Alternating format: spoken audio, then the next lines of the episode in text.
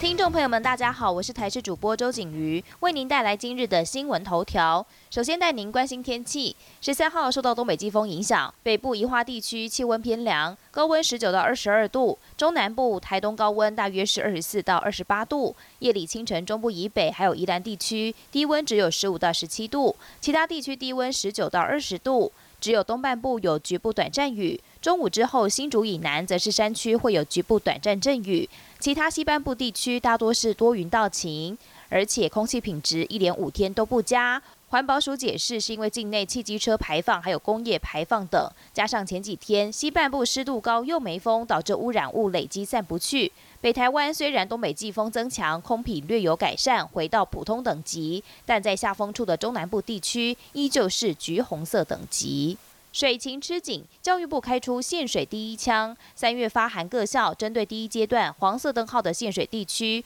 学校必须配合在离峰时段减压限水。如果是位在橙色灯号第二阶段限水地区，校内泳池等设施必须减量供水百分之二十。同时，教育部也要求进入红灯限水阶段的学校，必须暂停游泳课，规划替代课程。A Z 疫苗在欧洲爆出施打后出现血栓事件，丹麦、挪威等国喊出停打，就连泰国也紧急缓打。欧盟药品管理局甚至指出，A Z 疫苗在英国有病例出现过敏反应，应该要加注严重过敏为 A Z 疫苗的可能副作用。对此，台湾是否有应应作为？疫情指挥中心指挥官陈时中上午表示，台湾是否会跟进加注警语，要由专家委员会做决定。但是如果疫苗有相关的可能副作用，在访单内容或者是施打疫苗时，应该要向民众清楚说明。国际焦点则要来关心，美国、日本、印度和澳洲组成的四方安全对话登场，四国领袖畅谈印度太平洋地区的安全挑战。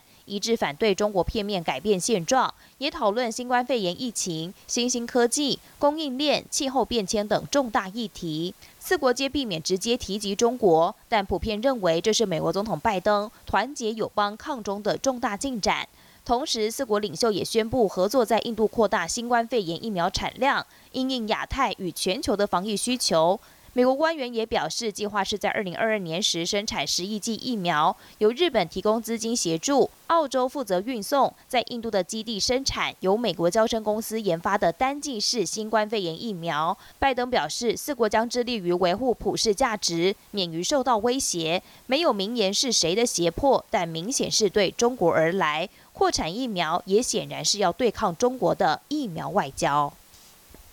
联合国独立人权专家表示，缅甸持续一个多月的反政变示威，最少有七十人遭到军警杀害，